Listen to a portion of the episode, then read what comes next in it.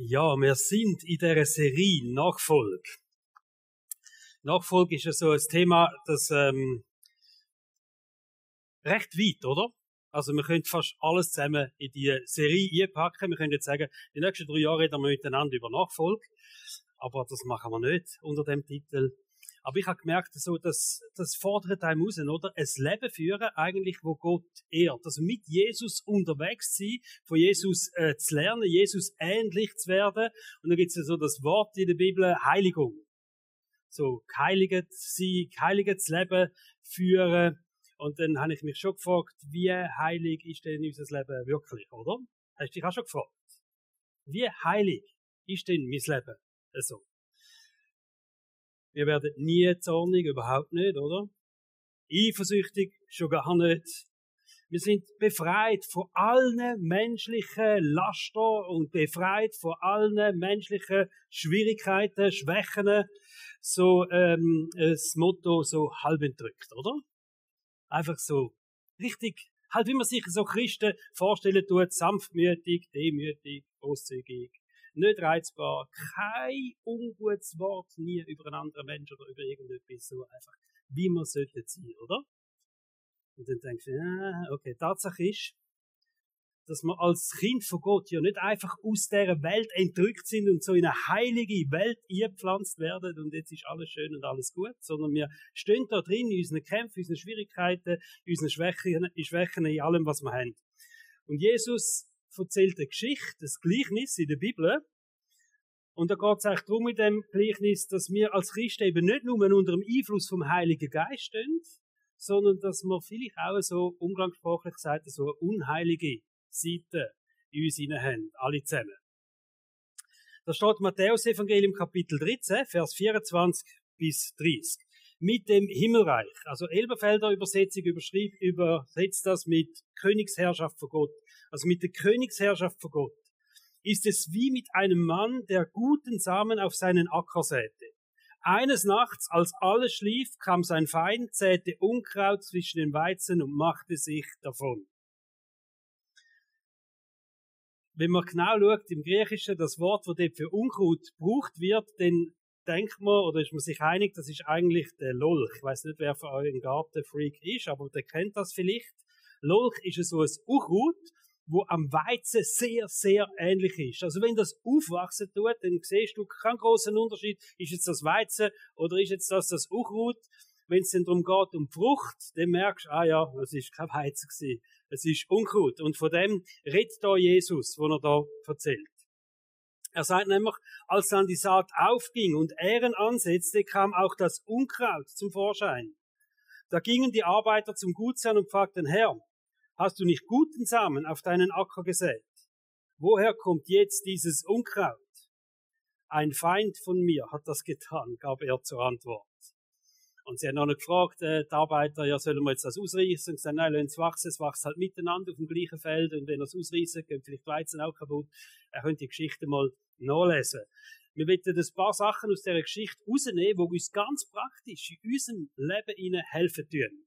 Also das Gleichnis, das Jesus erzählt hat, ist immer eine bildhafte Geschichte. Und einerseits ist es ein Bild dafür, dass nicht nur Gott sein gutes Samen sät in der Königreich von Gott oder unter der Königsherrschaft von Gott ist nicht nur so, dass Gott sein gutes Samen sät, sondern da gibt es einen Feind, wo da ist. Und wir wissen, der Feind, wo da äh, Jesus drauf anspielt, das ist der Teufel. Also auch er versucht immer wieder, wo eine gute Saat ist, wo gutes Weizenfeld ist, probiert er immer wieder so äh, Unkraut zwischen ihr zählen. Das ist seine, seine Passion, die er hat, offensichtlich, oder? Unkraut säen in ein gutes Weizenfeld, wo Gott eigentlich will, dass eine gute Frucht entsteht. Und das Gleichnis, das zeigt auch, es ist nicht immer einfach, das zu unterscheiden. Im Moment, wo das gesagt wird oder so, ist jetzt das gut oder ist jetzt das schlecht? Kommt jetzt das von Gott oder kommt jetzt das eben nicht von Gott? Das ist nicht immer erkennbar. Am Schluss, wenn eine Frucht da ist und ist es eine gute Frucht oder eine schlechte Frucht, oder eben keine Frucht, dann sehen wir es, ah ja, es ist von Gott gewesen oder nicht. Aber am Anfang manchmal ist es nicht immer zu unterscheiden, ist das ein guter Samen oder ist ein schlechter Samen. Es ist nicht so einfach. Das Böse ist manchmal so erst im Nachhinein, vielleicht eben anhand von der Auswirkung oder von der Frucht, von der schlechten Frucht wirklich auch als so etwas erkennbar, auch in unserem Leben. Also wenn wir ein Leben führen unter der Königsherrschaft von Gott, wird der Teufel immer wieder versuchen, Unkraut in dein Leben einzuzeigen. Das ist mal eine Tatsache, die so beschrieben wird in der Bibel und wir alle zusammen können das vermutlich auch bestätigen, das erleben wir. Paulus sagt darum, Römer 16, Vers 19, und ich möchte, dass ihr auch weiterhin mit Weisheit erfüllt und dadurch zum Guten befähigt seid und dass ihr euch vom Bösen nicht beeinflussen lässt. Also die Vorstellung, wenn ich mein Leben Gott anvertraue, nicht das Böse einfach mal gar keine Chance mehr bei mir, die ist theologisch falsch. Und aus der Erfahrung heraus können wir das vermutlich bestätigen. Auch wenn wir unser Leben Gott anvertraut haben, wir werden herausgefordert in der Bibel gegen das Böse zu gehen. Also das Böse probiert Einfluss zu nehmen. Trotzdem in unserem Leben. Und es ist wichtig, dass wir einfach uns nochmal bewusst werden, wie wir überhaupt ticken als Menschen, oder? Also der Mensch ist eigentlich so geschaffen, dass er auf Inspiration reagiert. Inspiration, da können wir jetzt von einem Eindruck oder von, von einer äh, Eingebung, von einem Impuls oder irgend so, aber wir brauchen eine Inspiration und dann machen wir etwas, dann reagieren wir etwas. Unser Denken, Setzen, Gefühl, alles zusammen, das ist alles inspiriert. Und das ist auch eine coole Eigenschaft, die wir Menschen haben, dass wir uns inspirieren lassen und auf das dann reagieren tun. Die Inspiration, wenn wir das aber so ein bisschen theologisch anschauen, auch vom Geistlichen her, dann sehen wir, die kann entweder eigentlich von Gott kommen, oder von einem Hungergefühl, das lassen wir jetzt mal weg. Aber sie kann entweder von Gott kommen, oder sie kann vom Teufel kommen. Aber wir reagieren auf solche Inspirationsmomente in unserem Leben. In der geistlichen Welt gibt es nur zwei treibende Kräfte. Das müssen wir uns einfach immer wieder bewusst werden. Es gibt nur zwei treibende Kräfte. Es ist entweder die Macht von der Finsternis oder es ist Gott und sein Reich, wo uns antreibt, wo uns inspiriert, wo uns äh, bewegen tut. Und darum glaube ich, so eine von der wichtigsten alltäglichen Fragen, wo wir uns immer wieder könnten stellen. Vielleicht täglich, vielleicht mehrmals am Tag sogar, dass wir uns wirklich können fragen, welche Inspiration in meinem Leben kommt jetzt wirklich von Gott und was ist von der Finsternis inspiriert? Also welche Inspiration kommt von Gott und was ist von der Finsternis inspiriert? Einfach auch aufgrund von dem, was wir machen. Die Bibel sagt, ähm, wir müssen äh, unterscheiden, von welchen Geistern, dass wir inspiriert werden. Oder welche Geister Einfluss haben. Es ist die Bibel von einer Gabe von der Unterscheidung von den Geistern sogar.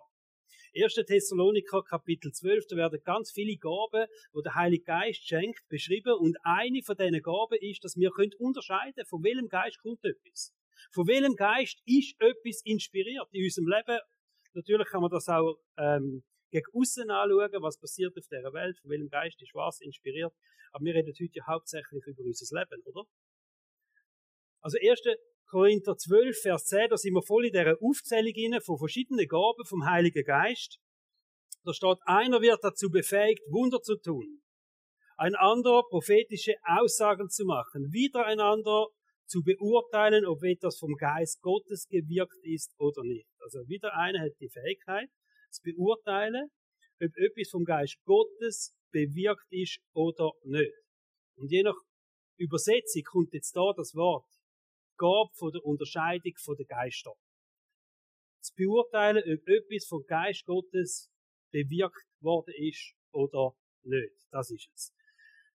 Das ist eine Gabe, die Gott schenkt mit dieser Gabe, dass man kann sozusagen hinter die Kulissen von der, von der realen Welt, wie wir sie so erleben, da schauen und die geistliche Welt anschauen, wo dahinter steht. Also hinter der natürlichen Welt, real ist falsch, weil die geistliche Welt ist genauso real wie die natürliche Welt. Aber einfach hinter der natürlichen Welt sehen, da ist eine geistliche Welt. Und von was wird jetzt was da initiiert oder ähm, inspiriert? Ursachen erkennen, geistliche Ursachen erkennen von etwas, was gemacht wird, von etwas, wo sich, ähm, wo stattfindet tut. Also was, was bewirkt jetzt was auf der Welt? Was bewirkt was in meinem Leben? Was, was verändert sich in mir rein? Wer hat Einfluss auf meine Gefühle? Woher kommt das? Das sind alles die Fragen. Was ist in der unsichtbaren Welt, in der geistlichen Welt die treibende Kraft in meinem Leben für gewisse Reaktionen, Ereignisse, Empfindungen, Verhalten, wo ich kann? Was ist die Kraft, die mich da eigentlich antreiben tut? Und jetzt ist wichtig, wenn man die Aufzählung anschaut, 1. Korinther 12, dann ist da von Gaben drin. Und da steht, der eine hat die Gabe, der andere hat die Gabe, der andere hat die Gabe. Und eine von diesen Gaben ist eben, einer hat die Gabe von der Unterscheidung von den Geistern. Und wenn die Bibel von Gaben redet, so explizit eine Gabe, dann geht es meistens darum, dass Menschen in einem überdurchschnittlichen Maß befähigt werden, in dieser Gabe laufen. Und das hat dann immer damit zu tun, dass sie zugerüstet sind für einen Dienst in der Kirche. Das ist ja so. Es steht, die Gaben, die Gott gibt, die dienen dazu, dass der Lieb von Jesus kann aufgebaut werden. Also wenn du eine spezielle Gabe hast, dann dient das eigentlich dazu, am Lieb von Jesus zu dienen. Da drinnen. Jetzt steht in der Bibel aber auch, all die Gaben, die unterschiedlichen Gaben, die sind alle zusammen durch den gleichen Geist Gottes geschenkt. Es ist alles der gleiche Geist Gottes, wo das bewirken tut. Der gleiche Heilige Geist, wo das bewirken tut. Und es steht in der Bibel auch, wir alle zusammen, wir haben den Heiligen Geist in uns inne. Also wenn wir jetzt auch sagen, da ist nicht eine explizite Gabe, Beispiel Krankenheilung. Eine explizite Gabe, die ich habe, für Menschen zu beten, dass sie gesund werden, Trotzdem haben wir den Heiligen Geist in uns und wir alle zusammen sind durch das befähigt, für kranke Menschen zu beten, dass sie gesund werden. Aber wenn wir vielleicht nicht die explizite Gabe haben, die sagen, das rüstet uns für einen ganz bestimmten Dienst zu. Aber in unserem alltäglichen Leben, als Christ, haben wir den Heiligen Geist in uns und können für kranke Menschen beten. Also all die Gaben, die beschrieben werden, zeigt ja alles auch, was der Heilige Geist bewirken kann und bewirken tut im Leben der Menschen. Und der Heilige Geist, der lebt in uns hinein. Und so können wir jetzt angehen und sagen, wenn es steht, dass äh, es gibt eine Gabe von dem, dass man die Geister unterscheiden kann, dann ist das eine grundsätzliche Fähigkeit, die wir alle zusammen haben, durch den Heiligen Geist. Dass wir können unterscheiden, von welchem Geist ist etwas initiiert, inspiriert worden in meinem Leben. Woher kommt etwas? Also wenn die Bibel von Heilig, von Weisheit, von Prophetie, von Geisterunterscheidung redet, dann sind das Hinweis auf Fähigkeiten vom Heiligen Geist, wo in uns Leben tut und in uns wirkt und durch uns durchwirken wird. Speziell jetzt in Gabe von der Unterscheidung von der Geister heisst, wir kennen die ganz alltäglichen Situationen, die Möglichkeit durch den Heiligen Geist wirklich zu erkennen, woher kommt etwas. Das heißt, wir haben die Möglichkeit zu schauen, wer inspiriert uns jetzt da drinnen, oder? Der geistliche Hintergrund ist elementar, dass wir etwas verstehen können, dass wir etwas einordnen können und dass wir auch Sachen können verändern können. Ich will einen kleinen Schwenker machen, einfach weil ich im Moment emotional recht in dem Thema laufe und das ist ähm, der Krieg in Israel. Den Ostkonflikt. Und ich nerv mich ja. Wirklich. Bodenlos. Ab der Berichterstattung zu 80 Prozent. Und ich habe das mit Gott schon diskutiert und gesagt, also, dass ich mich so nervt, das kommt ja sicher mal nicht von Gott, aber, ähm, aber es ist schon schräg, oder? Was dir da berichtet und so. Und du musst genau schauen, wo dass du heute deine Informationen herholst. Und dem, wo ich mir das so überlegt habe, ist mir einfach auch klar geworden, dass man nicht unbedingt böse sein dass sie äh, so berichtet über den Konflikt und, und ähm, dass man da von zwei Staatenlösung diskutiert, obwohl die Bibel sagt, das ganze Land gebe ich euch auf ewig. Verstehen Also es, sind ja, es widerspricht einfach in ganz vielen biblischen Verständnis, was, was jetzt da abläuft und wie die Leute das einordnen und, und man muss die andere Seite auch verstehen und, und alles so Sachen und in mir innen sträubt sich alles. Und dann sage ich mir, vielleicht verstehen sie es nicht anders, weil sie den geistlichen Zusammenhang nicht haben. Und es ist genau vor gestern oder so irgendwas, Helen hat ein Radio laufen lassen. Wir sind in der Küche und etwas geköchelt miteinander und dann, ähm, kommt, man hätte vielleicht im Nahostkonflikt unterschätzt, dass es nicht nur um Land ginge, um Aufteilung vom Land, sondern dass es auch um Religionen geht. Aha. Da ich denke, der Ansatz, der gefällt mir. Aber es geht eben nicht nur um Religionen, es geht um die geistliche Welt.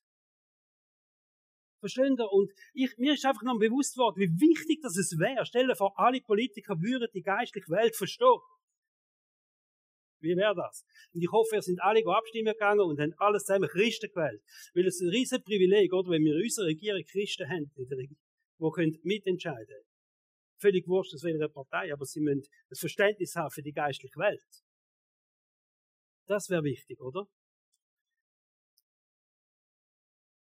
Also, Wo das losgegangen ist mit diesen Massaker, hat es einen Titel gegeben, wo gestanden ist, äh, oder jemand hat das gesagt, so ein Führender von der Israeli hat gesagt, was nicht das war, Hamas hat ein Tor zu der Hölle geöffnet. Und das ist nicht einfach eine bildhafte Formulierung für die Gräueltaten, die, die Hamas gemacht hat, wo immer mehr zum Vorschein kommt, was da einfach wirklich Teuflisches passiert ist, sondern ich glaube, das ist sehr ein guter Ausdruck für das, was in der geistlichen Welt passiert ist. Tor zu der Hölle ist geöffnet worden. Es ist eine geistliche Realität. Gott hat sein Volk auserwählt und seit Tausenden von Jahren probiert der Teufel das Volk zu vernichten. Es geht ums Volk von Gott zu vernichten. Wir reden ganz kurz noch über Solidarität mit Israel. Wisst Solidarität mit Israel ist nicht eine Frage von der Sympathie. Es ist nicht eine Frage von dem, finden wir alles gut, was die Israeli machen. Sondern Solidarität mit Israel ist eine Frage von unserem Glauben. Es ist eine Frage von Loyalität mit dem Volk von Gott, auch wenn wirklich nicht alles okay ist, was sie machen. Aber in der Frage vom Nahostkonflikt gibt es eigentlich eine ganz klare geistliche Dimension, die wir erkennen können. Und aufgrund von dem, und ich hoffe, dass wirklich für uns klar ist, wir können ganz einfach Position beziehen. Ohne dass wir alles verstehen, ohne dass wir alles gut finden, aber aus geistlicher Sicht wissen wir, da kämpft der Teufel gegen Gott. Und darum schaut die ganze Welt auf den kleinen Fleck Erde. Biblische Sicht ist klar, Gott hat dem Volk das Land gegeben, für immer. Und wenn wir beten, dann beten wir fest auf die Wiederherstellung von dem Land, wo Gott sein Volk gibt. Und von seinem Volk. So, kleiner Schwenk Habe ich einfach müssen sagen. Jetzt, es geht um unser Leben da, jetzt, wenn man das anschaut, die Unterscheidung von der Geist. Also, es gilt nicht nur in der Beurteilung vom, vom Weltgeschehen, sondern ganz im persönlichen, alltäglichen Leben. Zu beurteilen, 1. Korinther 12, Vers 10, zu beurteilen, ob etwas vom Geist Gottes gewirkt ist oder nicht. Das ist so etwas Wichtiges. Weil wir schauen unser Leben anders an. Wir schauen Ereignisse anders an, die stattfinden, wenn wir lernen, das beurteilen. Von welchem Geist kommt jetzt das? Letzte Woche haben wir eine sehr coole Predigt gehabt, da bei uns. Der Dario Introvigne hat da, ähm, ehemaliger oder Gründer mit seiner Frau von der Moria gemeint und er hat, ähm, jetzt letzten Sonntag bei uns da predigt. Und das Thema war, wie können wir ohne Unterlass beten? Helen und ich, wir haben, äh, ein paar frei gehabt wir sind am Gardasee und haben im Livestream am Morgen sind wir da dabei gewesen. Und die Predigt hat mich richtig motiviert. Ich weiß nicht, wer sie alles gehört hat letzte Woche. Und wenn ihr sie nicht gehört habt, unbedingt nachschauen. Es war so eine coole, praktische Predigt von Dario Introvigne. Ähm, neu motiviert, die ganz alltäglichen Situationen einfach immer wieder zu betten, oder? Einfach mit Gott auch zu reden, Gott in, in Dialog kommen mit Gott, und er hat so das Parkplatzbeispiel gebracht, oder? Nein, es ist okay, wenn er könnt parkieren, entweder suchen ihr 10 Minuten Parkplatz oder betet zuerst. Könnt selber wählen, oder? Hat er gesagt. So in die Richtung ist das gegangen. Habe ich gefunden, ja, gut, also. Vor einem Telefongespräch einfach schnell beten. Deine Gefühle, wenn du merkst, es ist echt gut, einfach schnell Gott mitteilen. Immer wieder das Gespräch, kurz im Moment vom Gespräch mit Gott suchen, ist richtig eine coole, motivierende Predigt gewesen, letzten Sonntag. Und ich habe gemerkt, wo wir heute drin sind, ist eigentlich eine Fortsetzung von dem geht nicht nur darum, dass wir Gott mit einbeziehen in ganz alltägliche Situationen, sondern es geht darum, dass wir auch probieren, die alltäglichen Situationen, die geistliche Welt dahinter zu sehen. Also die geistliche Dimension dahinter zu sehen. Was kommt jetzt von Gott oder was kommt nicht von Gott? Woher kommen meine Gefühle? Wo kommt meine Sehnsucht? Warum habe ich so reagiert? Warum habe ich das gesagt? Also, die Extrovertierten, die haben schwieriger zum vorher überlegen, bevor sie etwas sagen, oder? Aber man kann im Nachhinein nochmal sich ein bisschen Gedanken machen über das, was man rausgelassen hat. Was ist die geistliche Dimension? Was kommt von Gott, was nicht? Über meine Empfindungen? Die Gedanken, die ich habe, kommen die von Gott, kommen die nicht von Gott? Wenn ich etwas machen will, mein Handeln, ist jetzt das inspiriert von Gott oder ist es nicht von Gott inspiriert? Meine Reaktion auf irgendetwas, die Pläne, die ich mache, ist das Inspiration von Gott dahinter oder nicht? Meine Vorstellungen, die ich habe, Situationen, wo ich drin stehe, ist das von Gott geführt oder ist es nicht von Gott geführt? wir schauen mal den Petrus an. Das ist so ein Spezialist gewesen, oder, in dem. Und wir lesen jetzt eine Geschichte miteinander, wo wir sehen, er ist ein Hero, um auf Gott zu lassen. Also, Matthäus 16, ab Vers 13. Jesus ist in der Gegend von Caesarea Philippi und er hat seine Jünger gefragt, hey, was läuft da eigentlich? Was denken denn die Leute, wer ich bin? Hören die ab und zu ein bisschen um und so. Er ist mit den Jüngern unterwegs gewesen und hat gefunden, die Jünger hören vielleicht so hinten um etwas, oder? Also ihr, ihr hört ja vielleicht auch hinten um Sachen über mich, die ich gar nicht höre. Und Jesus hat dann gedacht, ich frage jetzt einmal, echt, was da so hinten um läuft für Diskussionen. Und dann ist er angegangen und gesagt, was denken denn die Leute, wer ich bin? Und gesagt, ja, du bist ein Prophet, du könntest Elia sein, Johannes der Täufer, all die verrückten Meinungen schwirren da umeinander über dich, Jesus, du glaubst es nicht. Und dann sagt Jesus, ja, was denken denn ihr, wer ich bin? Und jetzt kommt der Petrus. Da antwortete Simon Petrus, du bist der Christus, der von Gott gesandte Retter. Du bist der Sohn des lebendigen Gottes. Und Jesus sagt, Du kannst dich wirklich glücklich schätzen, Simon, Sohn von Jona, sagte Jesus. Diese Erkenntnis hat dir mein Vater im Himmel gegeben. Von sich aus kommt ein Mensch nicht zu dieser Einsicht. Inspiration von Gott. Ein Sternstund im Leben vom Petrus, oder? Alle anderen liegen daneben, aber er, inspiriert von Gott, er erkennt Jesus als den Messias so eine krass geistgeleitete Antwort von Petrus. Andere Meinung wieder alle anderen, aber es ist die richtige. Geistgeleitet. Er kennt, Gott ist dahinter gewesen, der Heilige Geist hat ihn da in ihn gewirkt und eingeredet, oder? Der Petrus, wenn er das leset, dann denkt er, der hat vermutlich eine besondere Fähigkeit. Einfach inspiriert sie vom Heiligen Geist oder von Gott direkt so Eindruck dürfen bekommen, so total geistgesteuert, der Typ, oder? Dann lesen wir drei, vier Vers weiter. Drei, vier Vers weiterlesen. Kurze Zeit später, können wir sagen, wirklich sehr kurze Zeit später, hat Jesus aufgrund von dem, was so im ersten Moment passiert ist, das Erkenntnis von dem Messias, hat Jesus mit den Jüngern angefangen zu diskutieren und er sagt, lasst Leute, es kommt aber eine schwierige Zeit, ich werde verhaftet werden, ich werde gekreuzigt werden. Und er fängt von dem an zu erzählen. Und da kommt wieder der Petrus. Also, der Jesus. Das geht nicht. Kreuzigt werden, sterben, oder? Matthäus 16, Vers 22 und 23. Da nahm ihn Petrus zur Seite, um ihn von diesen Gedanken abzubringen. Herr, das möge Gott verhindern. So etwas darf dir niemals zustoßen. Aber Jesus wandte sich zu ihm und sagte, nicht mehr mit Geist geleitet, oder? Weg von mir, Satan. Du willst mich hindern, meinen Auftrag zu erfüllen. Was du sagst, ist menschlich gedacht, aber Gottes Gedanken sind anders. Er leckt doch nicht, oder? Jetzt hat doch der paar Vers vorne so mega Geist geleitet, von Gottes Geist inspiriert, eine Antwort gewusst, wo keiner gewusst hat, eine Erkenntnis gehabt, wo keiner gehabt Drei, vier Vers später sagt Jesus zu ihm, aber das kommt garantiert vom Teufel, was du jetzt sagst. Gang weg von mir, Satan. Schon noch krass, oder? Der gleiche Petrus, der gleiche Tag, alles zusammen und so unterschiedlich.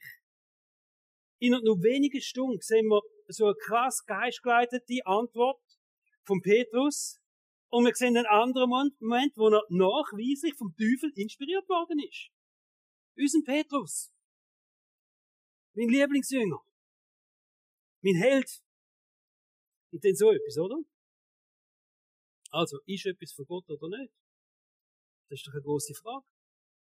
Wenn wir jetzt nicht uns wesentlich besser fühlen als der Petrus, dann müssen wir sagen, müssen wir uns die Frage vielleicht fairerweise auch stellen. Ab und zu mal in unserem Leben uns fragen, was kommt von wo?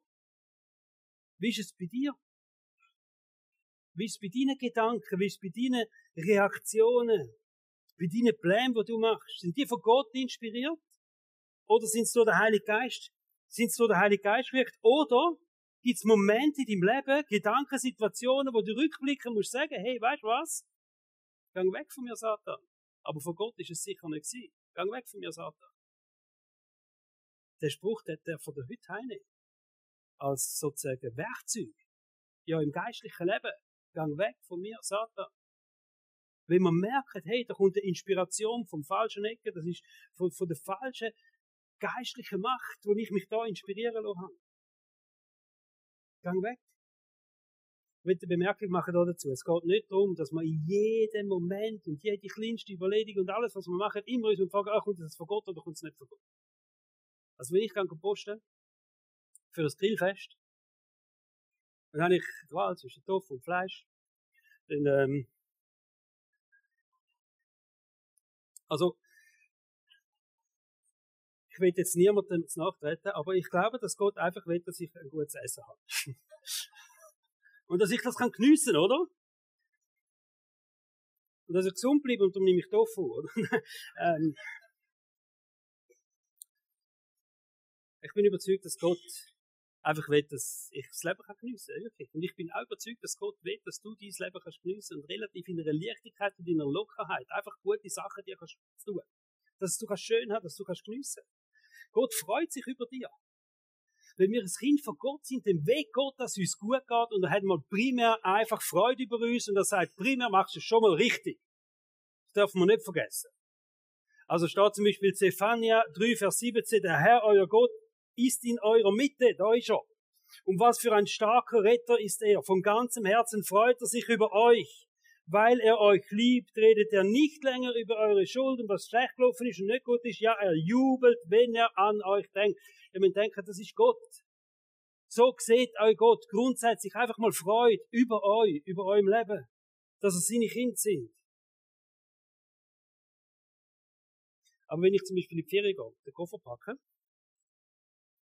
dann überlege ich mir nicht, welches T-Shirt sehe ich mitnehmen. Ich nehme einfach alle mit. Heli nervt sich einmal, oder? Wir gehen eine Woche weg, ich habe 18 T-Shirts dabei. Ja gut. Ich muss spontan entscheiden, oder? Und, aber was ich weiß ist, Gott freut sich, wenn ich gut aussehe. Also ich denke, das kommt von Gott. Die große Koffer, die hat er gemacht. Extra. Schaut mal, 1. Timotheus 6, Vers 17. Denn er ist es, der uns mit allem reich beschenkt, damit wir es genießen können.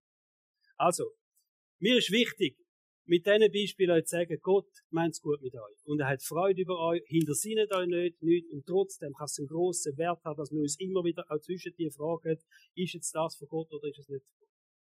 Wir vergehen ganz vieles in unserem Leben. Wir vergehen viel Frucht in unserem Leben.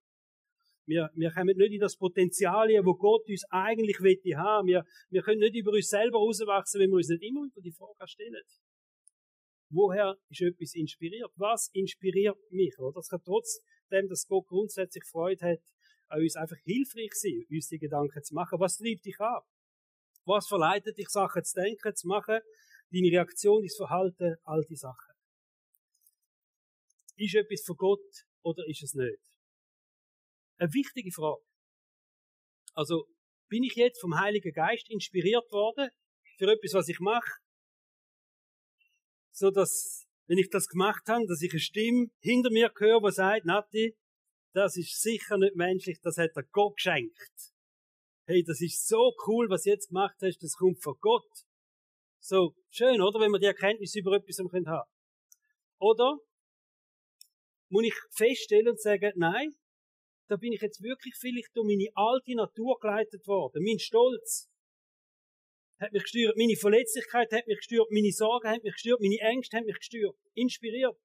Und ich muss sagen, Satan, gang weg von dir, weil das kommt nicht von Gott. Alle die Instru äh, Inspirationsmomente von, von Stolz, von Verletzlichkeit, von Sorgen, von Ängsten, wahrscheinlich kommen nicht von Gott. Und in so einem Moment können anstehen und sagen, weißt du was, Satan, kann weg von mir, das kommt nicht von Gott, das will ich nicht annehmen, da will ich nicht drin laufen. Wenn wir nicht wesentlich besser sind als der Petrus, dann erleben wir beides. Moment, wo wir merken, hey, Gott hat inspiriert. Der Heilige Geist hat geredet. Da haben wir Sachen gemacht, da haben wir selber gestaunt. Und wir merken, hey, wir sind ein Werkzeug für Gott geworden. Wir sind, wir sind da Jesus ähnlich gewesen, wo wir das gemacht haben. Wir haben Gott verherrlicht da drinnen. Und es gibt Momente, wo wir sagen, oh nein, oh nein, oh nein. Oh nein. Satan kann weg. Das ist nicht gut. Das ist nicht gut gewesen. Manchmal Vorher checken ist immer besser. Wie können wir etwas erkennen, ob etwas von Gott kommt? Die Frage muss jetzt ja auch Ihnen brennen, oder? Wie kann ich erkennen, ist jetzt etwas von Gott oder nicht?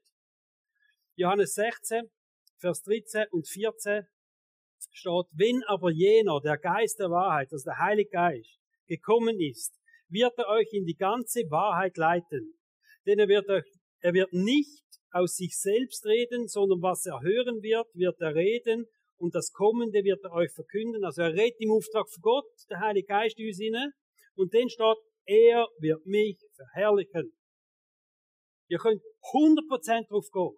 Wenn der Heilige Geist zu euch redet, wenn der Heilige Geist euch inspiriert, ist das Ergebnis von dem, dass Jesus und Gott verherrlicht werden. Das ist so etwas Einfaches, das zu erkennen, oder? Wird Gott verherrlicht durch das? Durch das, was ich jetzt sage, wird er verherrlicht, durch das, was ich jetzt mache. Der Plan, den ich jetzt gerade schmiede, wird Gott verherrlicht durch den Plan? Das Telefon, das ich jetzt mache und die Absicht, die ich an dieser Person das jetzt sage, wird Gott verherrlicht durch das oder nicht? Ganz einfach, wenn es von Gott kommt, ja, Gott wird verherrlicht. Gott wird verherrlicht durch das. Wenn wir uns so der Heilige Geist inspirieren und leiten lassen, wird Jesus verherrlicht. Also es ist so die einfache Frage, die wir uns stellen können. Wenn du mit im Alltag hinein bist, wenn du merkst, Emotionen kommen oder schwierige Momente oder herausfordernde Sachen, wo du kannst sagen, hey, stopp. So wie ich jetzt beabsichtige, das zu handeln, wird Gott verherrlichen oder wird Gott nicht verherrlichen. Natürlich können wir uns auch fragen, wie erkennen wir denn so klar, wenn der Teufel dahinter steckt? Und ähm, wenn der Teufel redet, dann tönt das etwa so. Du musst jetzt kein Opfer bringen. Genieß jetzt einfach mal das Leben. Das musst du gar nicht so genau. Nee. Hör jetzt mal auf immer an die Menschen denken, die Gott noch nicht kennen.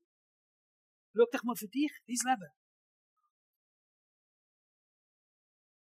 Du musst dir das nicht gefallen lassen. Als eine Mal ist jetzt aber nicht so schlimm, oder? Kannst du schon erlauben. In deiner Situation. Das ist dein Recht. Wirklich. Aber was Gott über Finanzen und Sexualität sagt, ist heute gar nicht mehr so zeitgemäß. Church ist gar nicht so wichtig. Hey, Church, mein Lieblingsthema übrigens, oder? Church. Habt ihr auch gern, wer hat alles gern Church? Schön. Also, schaut. In Matthäus 16, in dieser Geschichte, die wir angeschaut haben, vom äh, Petrus, da sagt Jesus einen krassen Satz. Und zwar sagt Jesus, ich wird meine Kille bauen. Das ist eine Hammer-Aussage von Jesus. Ich werde meine Kille bauen. Was wir da haben, ist nicht Menschenwerk, sondern da ist Jesus dahinter und Jesus sagt, ich werde GVC Frauenfeld bauen.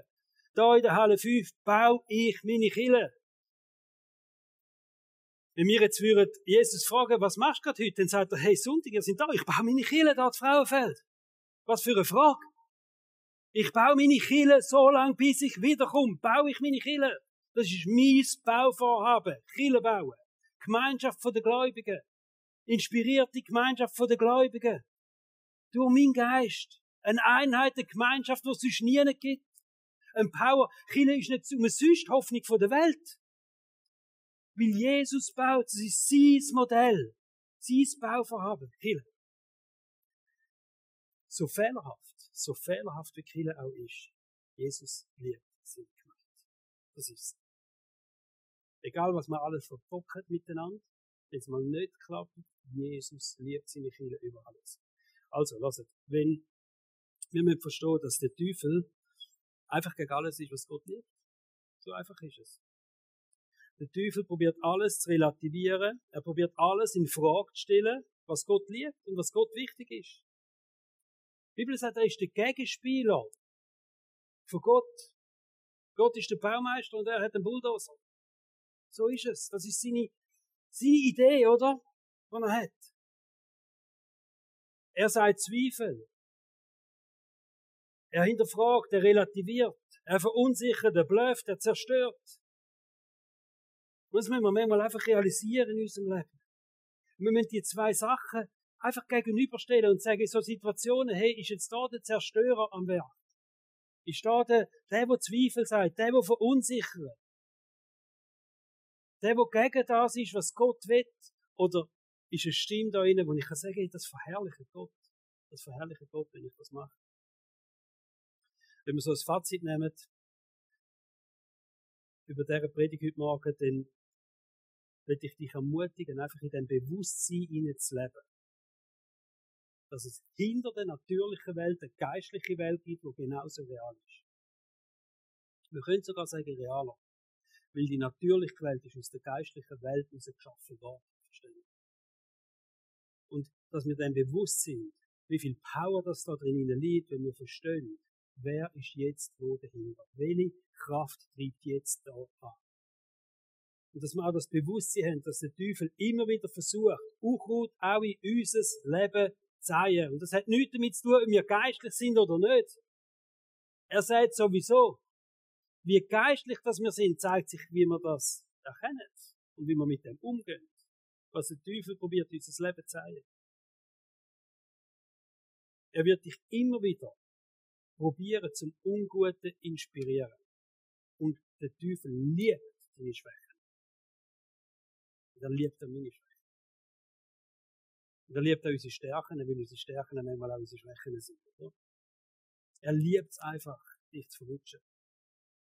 Er liebt es einfach, dich zum Unguten zu verführen. Und darum fragt dich in schwierigen Situationen, in Gesprächen, Konflikten, in der Ehe, im Job, wo auch immer. So, wenn schwierige Gedanken, schwierige Gefühle kommen, plötzlich so Neid da ist, Stolz, Verletzlichkeit, Sucht, woher kommt das? Ist es Gott? Ist es nicht Gott? Nur schon, dass wir das erkennen, oder? Galater 5, 16. Lasst den Geist Gottes euer Verhalten bestimmen. Lasst den Geist Gottes euer Verhalten bestimmen. Dann werdet ihr nicht mehr den Begierden eurer eigenen Natur nachgeben. Und Vers 24. Da wir also durch den Gottesgeist ein neues Leben haben, wollen wir uns jetzt auch auf Schritt und Tritt von diesem Geist bestimmen lassen. Und das ist mein Gebetsanliegen für heute. Dass wir Menschen sind, die uns immer mehr, je länger, je mehr, Schritt auf Tritt vom Heiligen Geist inspirieren lassen. In dem, was wir machen, was wir denken, was wir fühlen, was wir sagen. Wir beten miteinander. Das dürfen wir aufstehen.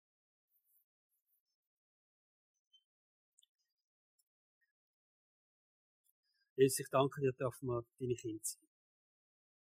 Danke, bist du unser Erlöser. Danke, bist du der Herr von unserem Leben. Danke, bist du der, wo jedem da innen sagt, hey, folg mir nach.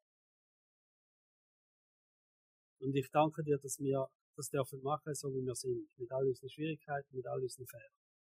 Dass wir einfach dir dürfen nachfolgen, Jesus. Dass wir dich dürfen sehen als der, der uns vorausgeht dass wir dich dürfen sehen als das Vorbild, das wir haben, auch in unserem, in unserem Leben, in unserem Alltag.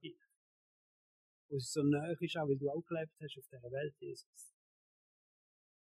Ich danke dir aber, dass wir nicht mit natürlichen Bildern nur mit Schlag kommen oder Vorbilder, sondern dass wir eine geistliche Kraft in uns haben. Heilige Geist, ich will dich willkommen heißen. Einmal mehr willkommen heißen. Ich will dich jeden Tag willkommen heißen in meinem Leben. Fühl du mich aus. Fühl du jeden da innen aus, Heiliger Geist. Wir brauchen dich. Wir brauchen auch die, die Fähigkeit, dass wir unterscheiden können, von wo was kommt.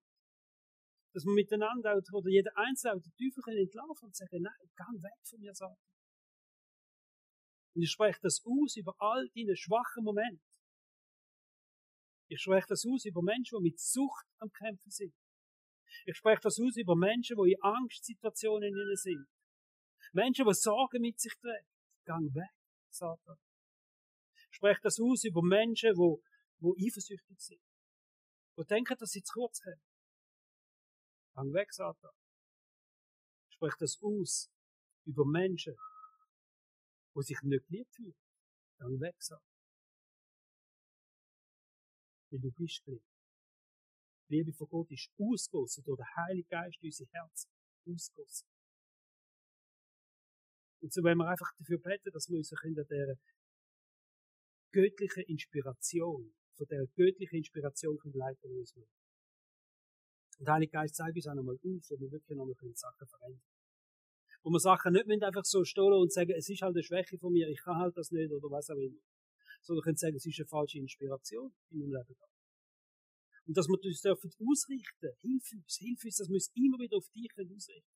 Und Jesus, ich danke dir, dass du nicht auf unsere Fehler und Schulden schaust, sondern du hast das ins Kreuz getragen. Wir haben Vergebung. Wir sind gerecht in deinen Augen. Jesus, ich ehre dich. Ich ehre dich dafür. Dass wir mit dir dürfen unterwegs sein. Dass wir den Bund von der Gnade dürfen leben. Dass wir nicht unter dem Gesetz scheitern sondern dass wir in dieser Gnade und in dieser Liebe dürfen mit dir unterwegs sein. Danke dir für ganz Leben.